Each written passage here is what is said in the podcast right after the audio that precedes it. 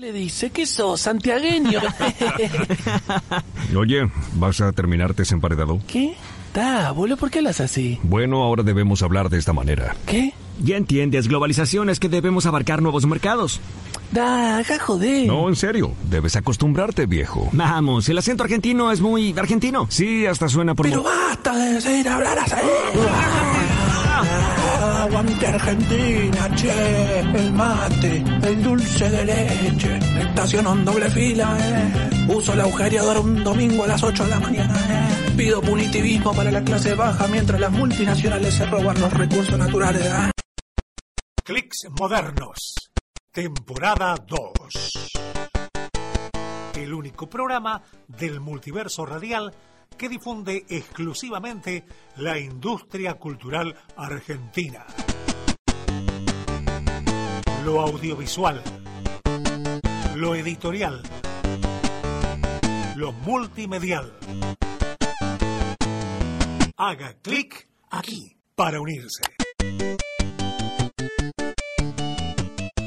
El canal de la Universidad Nacional de Rosario, Unicanal, está presentando un documental sobre la bajante del río. Mario Armas es parte del proyecto y nos habla de experiencias anteriores referidas al humedal y dónde se puede ver estos documentales. El año pasado, entre otros trabajos que realiza Unicanal, estuvimos en esta línea con Detrás del Humo, eh, que realmente fue un trabajo en el que en el medio del aislamiento y la pandemia eh, empezamos a ver todos los rosarinos que se nos llevaba la ciudad de humo, que costaba respirar y que este fenómeno eh, tenía que ver con eh, no, no incendios naturales, sino incendios este, planificados y, y, y, hechos por la mano del hombre. Entonces, un poco a ver qué hay detrás de ese, de ese cortina de humo que, nos, que no nos dejaba ver del otro lado fue lo que nos llevó a a indagar en, todo el territorio en cómo funciona este humedal que tenemos enfrente y qué tipo de explotación se está haciendo del mismo.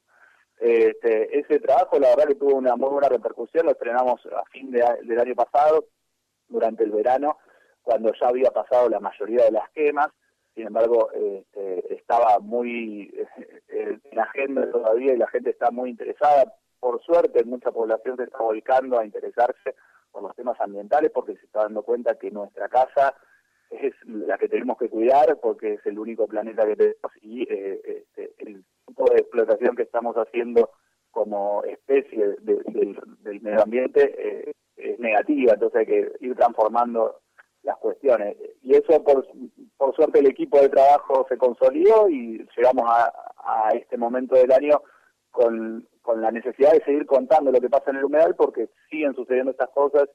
Por suerte no hay tantas quemas o no las vemos en este momento, por lo menos en nuestra zona, eh, pero sí sucede la bajante, entonces esto nos da el impulso para seguir trabajando el tema ambiental y en este caso seguimos con el río porque, bueno, es lo que territorialmente nos toca, pero también estamos interesados en continuar eh, indagando en, en las prácticas ambientales que tenemos como sociedad, con el tema de la basura, con el tema de los agroquímicos, entonces vamos a seguir trabajando estos temas eh, más adelante en el equipo de Unicanal, que también tiene otros, este, otro tipo de producciones que van más por los derechos humanos, por la historia, digamos, estamos permanentemente produciendo en agenda que, de lo que le interesa difundir a la universidad, ¿verdad? Todo lo que tiene que ver con una agenda propia de la universidad, tenemos un medio como Radio Universidad que hace muchos años que ya eh, está al aire, que va marcando su propia agenda y queremos seguir esos pasos también como canal de televisión, este, ir generando contenidos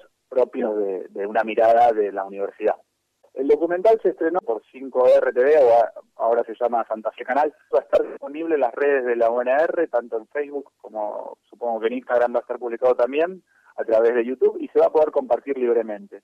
Es un documental corto, la idea es que el, se difunda lo más posible, así que agradecemos a quienes eh, estén interesados y escuchen esta nota, eh, que cuando accedan al documental lo puedan compartir, porque la verdad que la principal idea es difundir eh, la problemática que estamos teniendo en, nuestra, en, en, nuestro alrededor, enfrente nuestro, por así decirlo, en el humedal y en el río que tanto nos provee.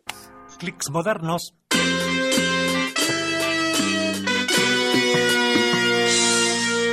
Mauricio Minotti es director, está presentando en estos días un documental sobre la historia de Santa Fe.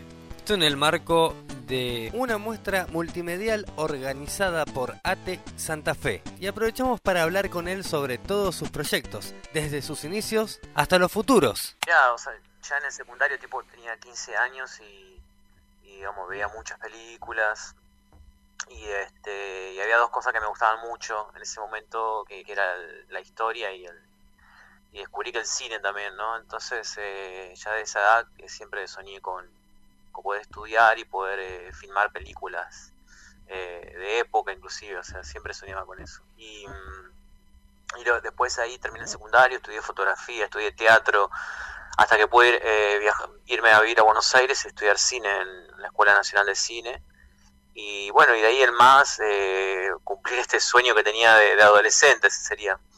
Eh, desde hace 12 años, más o menos 13 años, pude lograr eh, combinar las dos cosas, la historia y el cine, digamos, empecé a, empecé a dirigir. lo primero que hice fue una serie que se llama Historias de Santa Fe, también relacionado con, con la historia, pero contando hechos puntuales de la historia de Santa Fe, no, no, no no como la serie que estamos haciendo ahora, que son procesos históricos largos. Y de ahí el más, eh, a partir de esa serie me abrió la puerta para trabajar para Canal Encuentro y ahí hice casi 10 series, algunas de docuficción, otra de con animación, pero generalmente siempre relacionado al contenido histórico. Eh, entre, entre algunas que, que, te puedo destacar es, eh, hay una que se llama Güemes, que la filmamos en Salta, otra llama eh, Rebelión en los Llanos, esa es la historia del Chacho Peñalosa, la filmamos en La Rioja. La última que hice así de un personaje grande, digamos, fue Artigas, que la filmé, la filmamos en Entre Ríos y Uruguay. Esa fue, se estrenó en el 2019. Y, y otras series más, un poco más chicas, pero siempre relacionado con la, con la historia, ¿no? Y bueno, y finalmente desde hace cinco años estoy, estoy trabajando en esta serie, en este proyecto, más que serie, este proyecto gigante que es Historia de Santa Fe, que, que lo que trata es de contar un poco la historia de los orígenes hasta, hasta el 2015. Es un, desafío muy grande porque, bueno, son condensar en 12 capítulos tanta historia, sobre todo como la historia de la provincia de Santa Fe, que es, es gigante, ¿viste? Así que un poco fue ese mi recorrido, digamos. Este, también en su momento, cuando, terminé la escuela de cine, trabajé con algunos directores eh, y fui durante cinco años, trabajé al lado de Pino Solanas en, sus películas documentales como, como camarógrafo, como editor, o como asistente de dirección, un poco de todo. Ahí, ahí con él eh, descubrí un cierto gusto por el documental, por un tipo de documental, que es la docuficción y, y bueno, y aprendí bastante, mucho de él, aprendí mucho de, sobre todo de, montaje, de, de, de, sobre todo del trabajo diario, digamos, que fundamentalmente esto es un trabajo de muchas horas, de mucha dedicación y, y de y de sentarse y probar y equivocarse y volver a probar y bueno, eso esa escuela también un poco la, la aprendí de él también. Mira, este es un proyecto, yo le digo multiplataforma, porque eh, no es solamente audiovisuales, sino que son es un eh, cinco libros, cinco tomos, perdón, donde este, cinco días eh, guías didácticas para trabajar el contenido histórico y los 12 capítulos de visuales. Es un proyecto, te diría, único porque la combinación de las tres cosas, no, no, no hay muchos proyectos así, por lo menos no, no, no conozco. Eh, y ahí esto nació como una inquietud del gremio hace unos 10 años, pero hace 5 nos convocaron a nosotros eh, para, para, para lograr, digamos, para construir lo que es la pata audiovisual del proyecto. Entonces, a partir de ahí nos empezamos a juntar con, con el coordinador de los contenidos históricos, Jorge Fernández, y, con, con los historiadores que trabajaban y un poco en un ida y vuelta contándole un poco lo que nosotros necesitamos, que ellos, qué, qué tipo de material necesitamos nosotros que nos den para poder transformar el contenido histórico en contenido audiovisual. O sea, son dos lenguajes totalmente distintos. Entonces, eh, hubo un trabajo también de aprendizaje mutuo, la, un trabajo largo de, de, que los historiadores entiendan cómo redactar eh, los contenidos para, para poder eh, transformarlo en contenido audiovisual. Así que eso fue un trabajo lindo, arduo, pero, pero de mucho aprendizaje. Y a partir de ahí trabajamos, yo tengo un equipo eh, con un guionista, Pepe Casola, Esteban Garelli, que, que, empezamos a, a, ver cómo meter en media hora eh, de cada capítulo semejante contenido histórico. Así que ahí empezamos un trabajo también nosotros de investigación y de, y de idas y vueltas de los guiones con muchas versiones hasta poder llegar a filmarlo. Y un poco nuestra intención era, el formato que nosotros propusimos fue la docuficción, porque entendemos que para, para contar ciertos periodos históricos es un, la ficción y el documental mezclado es un, es un formato que es entretenido, digamos, para también para, para ver, digamos, para contar historia. Entonces, porque para nosotros es fundamental, sobre todo, entretener para poder educar, ¿no? O sea, entretener para que los contenidos también lleguen. Si la gente se aburre, los contenidos no llegan. Entonces, eh, le pusimos mucho énfasis en, que fundamentalmente sean entretenidos, atractivos visualmente también. Eh, así que de ahí empezamos con la preproducción, la producción de, de algo que, que para un gremio es raro producir audiovisuales, ¿no? Y, así que también todo un aprendizaje para, para el gremio también de cómo ayornarse a, a, a hacer audiovisuales, ¿no? Y, y bueno, ahí eh, filmamos en 2018, 2017, fines de 2017 filmamos los primeros capítulos, en 2018 también, y 2019 filmamos los, los, últimos capítulos que, que nos quedaban, este, pero igual de todas formas seguimos, nos quedan todavía por filmar seis, seis capítulos, así que estamos en, en, esa, en esa rueda y y después, bueno, lo bueno es que nosotros pudimos armar un equipo de técnicos, más de 50 técnicos de entre Santa Fe y Córdoba, gente que vino a trabajar a, Santa Fe. Y el elenco, el casting lo hicimos todo en Santa Fe, el elenco es todo, toda gente de Santa Fe, todos actores de Santa Fe y extras también. Y, bueno, así llegamos a poder, eh, digamos, poder eh, filmar y poner el, eh, poder llegar a estrenar estos estos capítulos que, hoy están en, la plataforma de ATE. Actualmente se puede ver sobre una sobre la plataforma que, hizo ATE que se llama www.atehistoriadesantafe.com.ar o entrando a la web de ate.org.ar. Por, lo, por esos dos lugares, o sea, está disponible y si no también los capítulos están disponibles por YouTube. Eh, buscan Historia de Santa Fe ATE y van a aparecer. Actualmente lo que, lo que se estrenaron fueron los primeros tres capítulos eh, y dentro de tres, cuatro meses se estrenarán el capítulo 4 y 5 y así sucesivamente hasta completar los 12, los 12 capítulos que conforman toda la obra.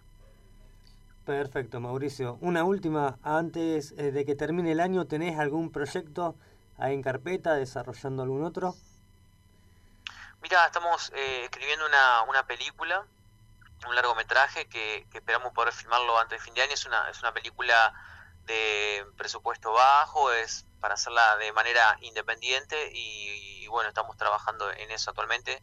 Es un policial que eh, calculo, estamos viendo si lo filmamos en Santa Fe o en Córdoba, pero ese es el, el proyecto de un policial que, que sucede todo adentro de una, de una casa durante un allanamiento y, bueno, estamos terminando el guion de, de, esa peli para poder filmar eh, este año. Yo no tengo peli películas filmadas, tengo solamente series, así que para mí sería como una especie de ópera prima en lo que sería el largometraje de ficción.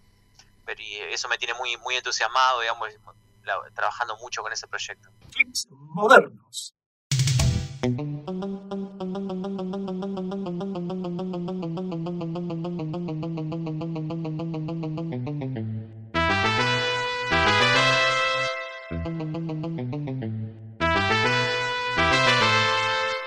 Foro Argentino de Radios Comunitarias tiene un informativo, que es el informativo Farco, donde nos enteramos de lo que está pasando en todo el país. Llega a nosotros esta propuesta federal relacionada a la diversidad y a la historieta. Un concurso de historietas para abrir la mirada y ampliar derechos. El Ingenio Cultural del Ministerio de Desarrollo Social de Tucumán y la Secretaría de Mujeres, Géneros y Diversidad realizarán una antología de historietas y una literaria por la diversidad a partir de una convocatoria a un concurso cuyas bases pueden encontrarse en la página del organismo y en la fanpage del Facebook del Multiespacio. La convocatoria está dirigida a historietistas e ilustradores mayores de 18 años, individuales o grupales de todo el país. La idea es promover la expresión sobre cuestiones de sexo, género, sexualidades, disidencias, y feminismos. Hoy son temas de interés, desarrollo y tensiones sociopolíticas en la sociedad y en las representaciones de la literatura y otras disciplinas como la historieta. No son temas nuevos, sino que producto de las luchas y la ampliación de derechos vienen siendo más visibilizados. Se busca justamente visibilizar escritos y producciones artísticas que en la escena tucumana vienen trabajando hace tiempo con la historieta. Gustavo Calleja, coordinador del Ingenio Cultural, expresó que con este concurso se buscó hacer reflexionar sobre todos los artistas que son grandes comunicadores y que tienen una relación con el público, un público de, del norte argentino que, que también este, necesita este, incorporar y reflexionar sobre todas estas nuevas visiones de los derechos eh, que parten de, la idea de quebrar este imaginario heteronormativo y plantear eh, con mayor libertad la, capacidad de la gente de, expresarse y de vivir su vida. Eh, se busca que haya trabajos que representen formas alternativas a, las relaciones del patriarcado y a, las imposiciones eh, heteronormadas. Los trabajos se recibirán hasta el 30 de agosto. En el caso de la historieta serán de hasta 6 páginas y los textos hasta 300 palabras. Desde Tucumán informó Emanuel Gal de FM Raco 88.9, Nuestra Onda en el Cerro. ¿Qué es lo que pasa acá? Esto pasa. Distrito Radio en Clics Modernos. Esta semana fue el Día del Amigo y si te juntaste a comer un asado con ellas y ellos, Distrito Radio tiene dos preguntas. ¿Es necesario comer carne? ¿Y qué es la amistad? ¿Comer carne es malo para la salud? Según la Organización Mundial de la Salud, comer carne tiene beneficios para la salud aunque recomienda limitar el consumo de carne roja y carne procesada. La entidad internacional advierte que una dieta con excesivo consumo de carne podría ocasionar mayor riesgo de muerte por enfermedades del corazón, diabetes y otras patologías. Por eso que sugiere que una alimentación sana es aquella donde predominan los alimentos de origen vegetal frutas, verduras, legumbres, frutos secos y cereales integrales. En este sentido, se recomienda que el consumo de carnes rojas y procesadas sea opcional y en el caso de que se haga debe ser ocasional y moderado. Estudios publicados en España y avalados por organismos de ese país indican que al dejar de comer carne mejora el funcionamiento del aparato digestivo siempre y cuando se aumente la ingesta de frutas, verduras y legumbres. Aunque hay que tener en cuenta que la vitamina B12 solo es de origen animal y no se encuentra en ningún alimento de origen vegetal por lo que la única forma de sustituirla sería con un suplemento vitamínico. Por eso lo mejor que puedes hacer por tu salud es llevar una alimentación equilibrada y variada. Cuídate y vive mejor.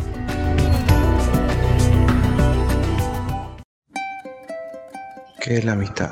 Para mí la amistad es alguien que está en las buenas y en las malas. Más en las malas, porque ahí te das cuenta quiénes son tus verdaderos amigos. Es difícil de encontrar una amistad que sea segura, real. Es una relación muy linda también. Siempre y cuando sea, sea verdadera, ¿no? Saber que hay una compañía segura ahí que siempre está para escucharte y apoyarte. En los suburbios de La Habana llaman al amigo mi tierra o mi sangre. En Caracas, el amigo es mi pana o mi llave. Pana por panadería, la fuente del buen pan, para las hambres del alma y llave por... Llave por llave, me dice Mario Benedetti. Y me cuenta que cuando vivía en Buenos Aires, en los tiempos del terror, él llevaba cinco llaves ajenas en su llavero. Cinco llaves de cinco casas, de cinco amigos. Las llaves que lo salvaron. Lo que diga el mundo. Hay mejores cosas que mirar que la pared.